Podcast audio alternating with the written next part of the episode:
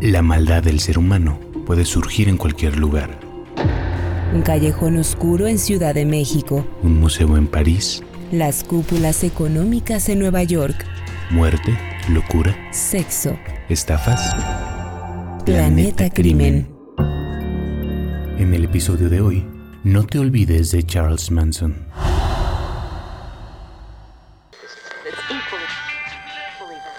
¿Qué es peor? ¿Ser un asesino o ser irrelevante? Mire, hace 50 años que Charlie respondió esa pregunta y ya todos saben la respuesta. No lo que él pensaba, la respuesta. ¿O alguien recuerda a Sharon Tate?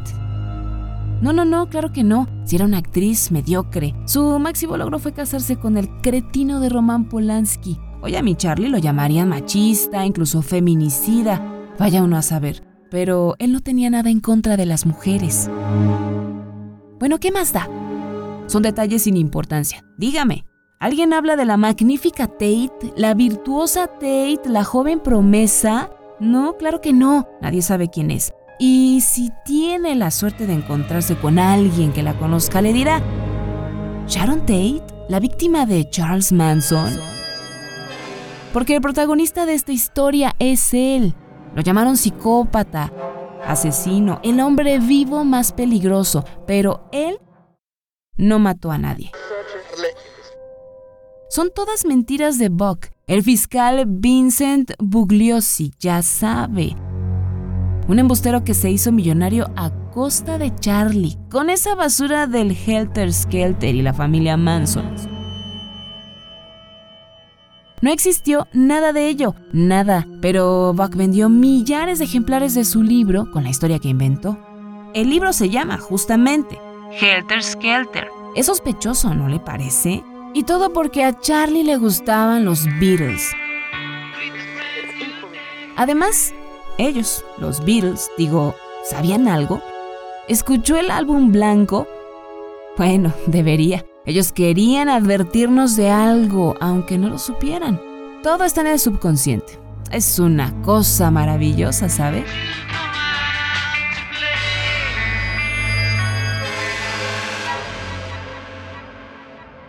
En, en, algo tiene razón la chica.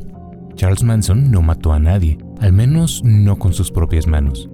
Aún así, fue condenado en 1971 a pena de muerte una condena que al año siguiente le conmutaron por cadena perpetua, cuando el estado de California abolió la pena capital. La justicia lo consideró el autor intelectual de nueve asesinatos.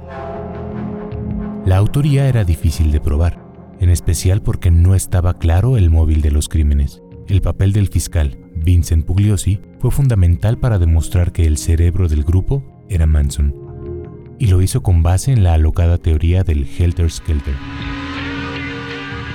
La expresión Helter Skelter apareció escrita con sangre en el refrigerador de la casa de Leno y Rosemary LaBianca, dos de las víctimas de la familia Manson. También es el nombre de una canción de Paul McCartney incluida en el álbum blanco que publicaron los Beatles en 1968. Manson vio en aquel disco referencias al libro del Apocalipsis y el anuncio de una profecía. Se avecinaba un levantamiento de la población negra que iba a provocar una guerra de razas. Realmente creía que el disco era la confirmación de algo que él mismo ya pensaba. Desde que había salido en prisión en 1967 por delitos menores como robos, advertía sobre un aumento de los conflictos raciales y lo inevitable de que hubiera un enfrentamiento.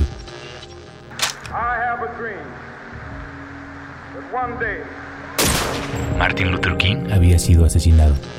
Los Panteras Negras eran cada vez más fuertes. Él lo veía claro. La música te habla todos los días, pero eres demasiado sordo, tonto y ciego como para escucharla, dijo una vez Manson. No es mi conspiración, no es mi música. Escucho lo que se relata. Dice levántate, dice mata. ¿Por qué me echan la culpa? Yo no escribí la música. ¿Cómo pueden considerarme una especie de maníaco por escuchar lo que dice la música? Creía que las canciones de los Beatles le habían dado un mensaje personal. Él era el elegido. Elaboró un plan que consistía en aislarse en el desierto junto con un grupo de seguidores, todos convencidos de lo mismo que él, y esperar el desenlace de la guerra. Iban a ganar los negros, ya lo sabía. En realidad, decía que iban a recuperar el poder. Fueron las primeras personas en tener poder. Los faraones eran negros, planteó Manson en una entrevista en los 70. Los negros podrían ganar, pero no gobernarse, pensaba, y entonces irían a buscarlo para que fuera su líder. Sin embargo, algo iba mal. La guerra no empezaba y Manson comenzaba a impacientarse. En el verano de 1969, planteó a sus fieles que ellos tenían que dar el primer paso para precipitar la guerra. Era la hora del Helter Skelter. La familia Manson había enviado cartas y telegramas, había llamado por teléfono a Inglaterra, pero nunca había logrado comunicarse con los Beatles. Quería invitarlos a participar en su cruzada. Antes del verano del 69, antes de perder la paciencia, Manson quería grabar su propio disco, con mensajes subliminales que, confiaba, desatarían el Helter Skelter, una expresión que podría traducirse como la confusión o algo similar. Estaba en contacto con el productor musical Terry Melcher y realmente creía que estaba cerca de firmar un contrato con él. Iba a cumplir su sueño, iba a grabar su propio disco, iba a hacerse famoso. Eso era lo más importante para él, hacerse famoso. Su amigo Dennis Wilson, el baterista de los Beach Boys, le veía potencial musical. Pero Melcher, el productor, no compartía esa opinión y el disco nunca vio la luz. Manson se obsesionó y comenzó a frecuentar la casa de Melcher. Merodeaba por los alrededores.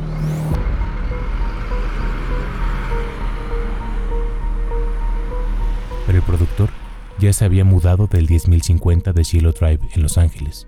Ahora vivían ahí el director de El bebé de Rosemary, Roman Polanski, y su joven esposa, Sharon Tate, de 26 años. ¿Pero qué es esa teoría del músico frustrado? Él era un genio, debería escucharlo. Es pura envidia. Además no fue así como empezó todo. Todo fue culpa de Tex Watson y Bobby Beausoleil. Eran hermanos de la comunidad, ¿sabe? Tex tenía problemas con un vendedor de drogas, un negro, Bernard Lutzapupa Crow. Tex le pidió a Charlie que lo ayudara y él siempre ayudaba a sus amigos, así que fue. Ah, todo fue una gran confusión. Charlie disparó a Lutzapupa para defender a Tex. Claro, pero no lo mató. Él no lo sabía, pero no lo mató. Quedó muy perturbado por eso. Lo mortificaba pensar que lo había matado. Para Buck, el fiscal, eso desató los asesinatos que vinieron después. ¡Qué estupidez! Además, aunque digan que Lutza Pupa no era miembro de los Panteras Negras, vamos, era negro. Algo debe haber tenido que ver, ¿no cree? Bobby tuvo problemas con otro traficante de drogas, Gary Hinman. Gary había vendido droga de baja calidad y Charlie decidió castigarlo. Le cortó una oreja con la espada. Sí, Charlie siempre iba con esa espada, pero cuando se fue de la casa de Gary, de todos modos, él aún estaba vivo. Fue Bobby el que lo mató. Él muy estúpido. Fue por error y encima la policía lo encontró manejando el coche de Gary. ¿Puede creerlo? Peor. Lo arrestaron. Llevaba el cuchillo con el que asesinó a Gary en el asiento trasero. Bobby y otras dos chicas de la comunidad Mary Bronner y Susan Atkins escribieron Political Piggy, es decir, cerdito político, y dibujaron el símbolo de los panteras negras con la sangre de Gary. Y fue entonces cuando a alguien del rancho se le ocurrió el plan brillante de los asesinatos. Charlie dijo que nunca iba a contar de quién fue la idea. Él no era ningún soplón. ¿Cuánta integridad, no le parece? No le he hablado del rancho. Era el rancho de Svan. Allí vivían era una especie de Edén. Sexo libre, una vida en comunidad, ¿se imagina? Todo era amor y libertad. Allí se habían grabado varias películas de vaqueros años antes, cuando estaban de moda las películas de vaqueros. El dueño era el viejo George Svan. Estaba casi ciego el pobre, pero las chicas lo atendían bien. Usted me entiende. Bueno, le decía que alguien tuvo esa idea ridícula que Charlie no compartía. ¿Cómo iba a aceptar algo así? La idea era cometer algunos asesinatos y dejar señales como las que había en la escena del crimen de Gary. Bobby estaba preso y como no podía estar en dos lugares al mismo tiempo y parecería que el asesino de Gary estaba suelto, la policía iba a tener que liberarlo. A Tex la idea le pareció estupenda. Es más, fue el que propuso matar a todos aquella noche. Charlie no quería saber nada. Eso lo contó a la prensa, lo contó mil veces. Fueron a la casa donde había vivido el tal Terry Melcher, el productor. Qué cabrón. Él le había mentido a todos en el rancho. Prometió cosas que no cumplió. Todos se habían ilusionado con el contrato para grabar el disco de Charlie. Pero nadie estaba enojado con él, no es un tipo tan importante. Tex y las chicas buscaban dónde cometer un crimen para ayudar a Bobby y pasaron por un lugar que les resultó familiar. Por eso eligieron aquella casa. Esa noche entraron y encontraron a Sharon Tate y a esa gente. Eso es todo. Tex además hizo lo que tenía que hacer para ayudar a un amigo. Es un buen chico. Ya lo dijo Charlie alguna vez. Es un buen soldado. Deberían haberle dado una estrella de plata. Fue un episodio psicótico de los que estuvieron allí. ¿Por qué culpan a Charlie de eso? Manson sostuvo esta versión hasta el final de su vida. Murió en 2017, a los 83 años, en el Hospital Mercy de Bakersfield, California, por causas naturales. Pero el fiscal Bugliosi siempre rechazó esta explicación. Según él, Manson envió el 9 de agosto de 1969 a cuatro miembros de su familia a la casa de Cielo Drive con una orden simple. Destruir totalmente a todos los que estén en ella de la forma más horrenda que puedan. Los autores materiales fueron Tex Watson, Patty Krenwinkel y Susan Atkins. A Susan también podríamos llamarla Sadie Glutz, como le decía Manson. Linda Kasabian, la cuarta integrante de la banda, esperó en el automóvil. Después de matarlos a todos, tenían que plantar los símbolos para que pareciera un ataque de los Panteras Negras como los que habían quedado días antes junto al cadáver de Gary Hinman. Un crimen así de horrendo contra una familia de blancos ricos y famosos despertaría la indignación, la furia, el odio hacia los negros, encendería la revolución. O algo así pensaba Manson según Bugliosi. Winfred Chapman, empleada de limpieza de una casa vecina, fue la primera en encontrar la escena del crimen, también la primera en describirla conmocionada. A gritos, Hay cuerpos y sangre por todas partes. En el portón de entrada, dentro de un Rambler blanco, estaba el cuerpo de Stephen Parent. De todos los que murieron aquella noche, él fue particularmente desafortunado. Parent era amigo del vigilante de la casa y estaba de salida cuando se topó con la horda de los Manson.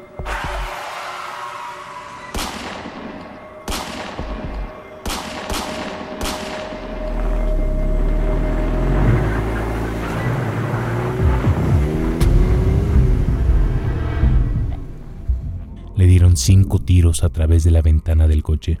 Tras ingresar a la casa, Tex Watson anunció. Soy el diablo y estoy aquí para hacer las cosas del diablo. En total, clavaron a las víctimas más de 100 puñaladas. Frente a la casa, dejaron el cuerpo de Wojciech Frykowski, un director de cine polaco y amigo de Roman Polanski. Tenía un disparo y decenas de puñaladas. Metros debajo de un árbol estaba su esposa, Abigail Folger, también asesinada a cuchillazos, y dentro de la casa, Jay Sebring y Sharon Tate, atados con una soga de nylon y apuñalados con saña. Tate estaba embarazada de ocho meses y medio, a punto de tener un hijo. Pero ni siquiera eso los frenó. En la puerta principal la policía encontró la inscripción Pig, cerdos. Sari Glotz lo escribió con una toalla, se supone que con la sangre de Tate. En esa misma puerta también se encontró una huella digital de Tex Watson y una de Krenwinkel en la puerta trasera, pero eso se comprobó mucho después, cuando Sadie confesó el crimen. El rapto de locura y de muerte no terminó ese día. La noche siguiente, seis miembros de la familia salieron para cometer dos nuevos ataques solo lograron concretar uno, en la casa del 3301 de Waverly Drive, también en Los Ángeles. Allí vivían Leno Bianca, un ejecutivo de supermercados, y su esposa Rosemary, dueña de una tienda de ropa. Esta vez, Manson sí estuvo presente, según Bugliosi. Cuando colocaron en las cabezas de las víctimas fundas de almohadas y las ataron, pero él salió antes de que los asesinaran. Quedaron los mismos tres que habían ido la noche anterior a Cielo Drive, más Leslie Van Houten y Steve Dennis Grogan. Los asesinaron a puñaladas, 14 para Leno y 41 para Rosemary. Antes de marcharse, desabrocharon la pijama de Leno y le tallaron en el pecho la palabra war, guerra, con un tenedor que le dejaron clavado en el vientre. También le dejaron un cuchillo en el cuello y escribieron con sangre en las paredes, en los muebles y en un refrigerador, Death to the Pigs y Helter Skelter. Si la familia Manson esperaba que la policía asociara los asesinatos de Tate y la Bianca con el de Hinman, se llevó una decepción. Los investigadores no relacionaron la pintada pig en la puerta de Cielo Drive con la inscripción Political Piggies, escrita en la casa de Hinman. Por otro lado, los asesinos de Hinman habían robado dos coches, mientras que los de Tate no se llevaron los objetos de mayor valor que había en la casa.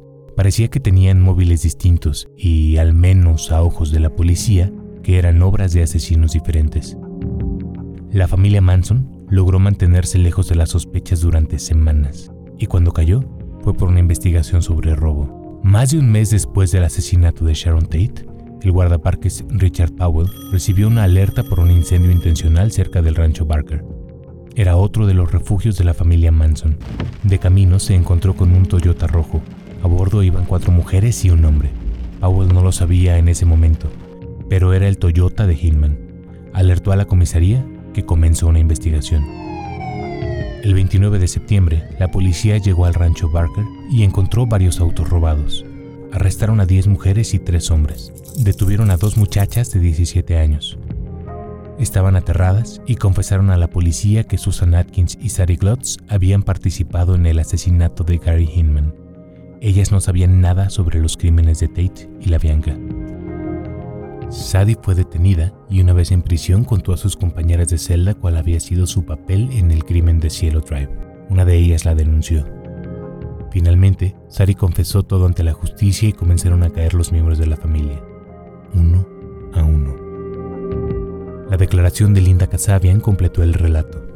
El fiscal Bugliosi concedió la inmunidad a Casabian a cambio de que testificara contra Manson. Linda dijo que se había horrorizado por el modus operandi de la banda y por eso había huido del rancho la misma noche del asesinato de Sharon Tate. Robó un coche y condujo hasta Nuevo México. En la fuga, dejó a su propia hija en manos de la secta. Hasta un niño se da cuenta de que todo eso es mentira. Mintió hasta con la estatura. Maldito Vogue. Charlie no era tan bajito como dicen. Sí, era bajito, pero no tanto. Y tenía ese rostro de Cristo impresionante. Tal vez lo fuera. La esvástica en la frente. Eso no era una esvástica, era una cruz. Bueno, sí, Después lo convirtió en una esvástica, pero era una protesta, no una reivindicación del nazismo. Era una protesta contra el trato injusto que le dio la justicia. Violaron todos sus derechos, qué sé yo cuáles, todos los que tenía, y esa fue su forma de protestar. A veces pienso en hacerme lo mismo en la frente. Pero toda esa invención de Vogue es inaceptable. Oiga, claro, a la casa de la Bianca sí fue Charles, era un lugar que él frecuentaba cuando iba a las fiestas que organizaba Harold True en la casa de al lado. Ese lugar solía estar deshabitado y Charlie llevaba allí a las chicas de la fiesta para tener sexo, porque Charlie era una máquina, ¿sabe? Sí, tenía 80 años y todavía se masturbaba. Bueno, no, yo no lo vi hacerlo. ¿Cómo se le ocurre? Pero él le contó en una entrevista con la revista Rolling Stone Además, a esa edad tenía novia, Star, ¿se acuerda? Decían que se iban a casar, pero todo eso era un show, para los medios, claro. Bueno, pero le decía, por eso estuvo en lo de la Bianca. No sabía que ellos vivían allí y Tex fue el que hizo el resto.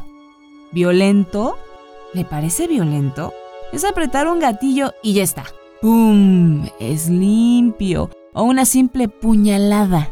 Es sano y ella era una actriz de Hollywood. Violento es eso que muestra el cine. ¿A cuántos matan allí? Charlie fue un chivo expiatorio, una distracción. Esta sociedad necesita criminales, necesita a alguien a quien culpar de todo. ¿Que por qué lo defiendo? Digamos que Soy una admiradora, una creyente. No, no nos conocimos en persona. Tal vez nunca se enteró de que existo, pero teníamos una conexión. No lo entenderá. ¿Usted conoció a Cristo en persona? Pero cree en Él, ¿verdad? Algo así. La historia de Charlie no es de esas de nadie se lo podría haber imaginado. Era un chico tan bueno. No, fue un desgraciado, un desclasado, un producto de esta sociedad realmente. Aunque pensándolo bien, la cárcel lo mantuvo a salvo de la sociedad. Me dirá que lo justifico, pero no. Nació en Cincinnati de una madre de 16 años. ¿Qué sabe una niña de 16 años de ser madre? ¿De alcohol y de robos? Eso sí sabía. Charlie nunca tuvo padre. ¿Sabe que Manson ni siquiera fue su primer apellido? Llevaba el de su madre, Maddox. Manson fue una pareja de ella que tuvo en algún momento. Sí, así. Cosas que pasan. Hoy es un apellido famoso y nadie sabe bien de dónde salió. Curioso, ¿no? La mamá pasó un tiempo en la cárcel y por eso lo crió un tío. Charlie fue un ladrón, un proxeneta y sobre todo estuvo en el reformatorio y en la cárcel. Era un mal delincuente, pero tenía un alma lúcida, ¿sabe? En la cárcel aprendió a tocar la guitarra y descubrió la espiritualidad, como Mandela. Imagínese, alguna vez dijo que no era una persona, sino un animal criado toda la vida en una jaula. ¿No es triste? Apenas 20 años estuvo en libertad, la mayor parte durante la niñez. Salió de la cárcel en 1967, el verano del amor así lo llamaban, y le encantó. Y él encantó a todos. Era un hombre maravilloso, encantador, carismático, si me permite. ¡Cuánta sabiduría! Era un hombre muy conectado con la naturaleza. Habrá escuchado hablar de Adwa, Air, Trees, Water, Animals, aire, árboles, agua y animales. Hoy sería una celebridad. Bueno, de hecho lo es. La novena víctima de Manson fue Donald Shea, uno de los cuidadores del rancho Span. Nunca se supo la fecha exacta del asesinato. El cuerpo fue encontrado años después de que la secta se fuera de allí. Steve Grogan, miembro de la familia, ayudó a la policía a encontrarlo. Este habría sido el asesinato más normal. Bueno, si no normal, al menos instrumental. Se sospecha que Shea se había enterado de los asesinatos de Tate y la Bianca Casi todos los acusados fueron declarados culpables y condenados a muerte, pena luego conmutada por cadena perpetua. Manson ya murió, también Sadie, de cáncer. Krenwinkel y Van Houten continúan en prisión y se les ha negado en reiteradas ocasiones la libertad condicional. Tex Watson sigue encerrado. Él confesó su culpabilidad en todos los asesinatos y dijo que las chicas apuñalaron los cuerpos cuando ya estaban muertos, lo que no cambia nada. Linda Kasabian es la única excepción quedó en libertad tras su declaración. La versión de Manson, la que mantuvo hasta el final, le causa gracia a Bugliosi, que aún vive, aunque sufre de cáncer. No apuñalas 169 veces y asesinas a 7 personas para sacar a alguien de la cárcel. Opinó en una entrevista con la Rolling Stone. Para él, Manson es una incógnita. De los miles de estafadores y asesinos que existen en Estados Unidos, Ninguno obsesionó tanto a la sociedad norteamericana como Charles Manson. Bugliosi cree que se debe a su aura, a un carisma especial, las vibras, como decían en los 60. El furor por Manson inspiró películas, series, canciones. Marilyn Manson lleva su apellido, o el apellido de la pareja de su madre, en una especie de homenaje extraño. Los Guns N' Roses grabaron una versión de la canción de Manson, Look at Your Game, en el disco The Spaghetti Incident. El interés por el asesino más famoso de Norteamérica y tal vez del mundo se mantuvo vivo por décadas, incluso llega hasta hoy. Star, su novia, fue tal vez su última fanática. Afton Star Burton es una joven que se interesó durante la adolescencia por Charles Manson, según ella misma por su filosofía ambientalista. A los 19 años se mudó a California, cerca de la prisión estatal de Corcoran, donde estaba detenido Manson. Star lo visitaba todas las semanas y se paseaba buena parte del día intentando limpiar su imagen en Internet. Star sostiene que él es inocente y llegó a tallarse una X en la frente. La filosofía ambientalista de Manson también tiene un componente perverso. era su nueva visión del apocalipsis. Con ella, llegó a justificar ante un periodista los asesinatos de Tate y la Bianca. Si los humanos consumen oxígeno, ¿qué tiene de malo matarlos? Razonó. Un perro lo habría hecho. Mata para tomar otro aliento. Algún día lo van a entender, ¿o no? Da igual. Él veía más allá, no estaba ciego como los demás. Él siempre decía que era un espejo. Todo lo que ves en mí, eres tú. ¿No lo entienden? Él era Dios y el diablo al mismo tiempo. Todos los seres humanos lo somos. La vida no tiene valor individual. La muerte psicosomática, decía Charlie. ¿No lo entienden? Todos somos Dios. Nada de lo que hagamos es malo. Por eso todo este asunto me importa poco. Aunque lo que sí me molesta es que el desgraciado de Vox siga vivo. Vivo y disfrutando de todo el mal que hizo y la fama que ganó a costa de Charlie. Pero ya va a cambiar eso. No falta demasiado. No, no, no es que yo piense hacer algo al respecto. Al final, ¿quién ganó? Sí, vendió muchos libros, pero ya casi nadie lo recuerda. Pronto morirá y ya nadie sabrá quién fue. Pasaron 50 años desde el asesinato de Sharon Tate el hombre acababa de llegar a la luna, estábamos en guerra con Vietnam, eran los años de los hippies. Cambió todo tanto, pero lo que no cambia es nuestro amor por Charlie. Piénsenlo bien, ya nadie recuerda a los Bog, las Tate, ni siquiera saben quién carajo fue Ho Chi Minh, pero de Charles Manson nadie se olvida. Porque no van a olvidarlo. Digo, es Charlie. No lo vamos a olvidar. Por favor, Dígame que no va a olvidarse de él. Narrado por Mariana Perusquía y Ricardo Ribón. Guión e investigación Francisco Uranga.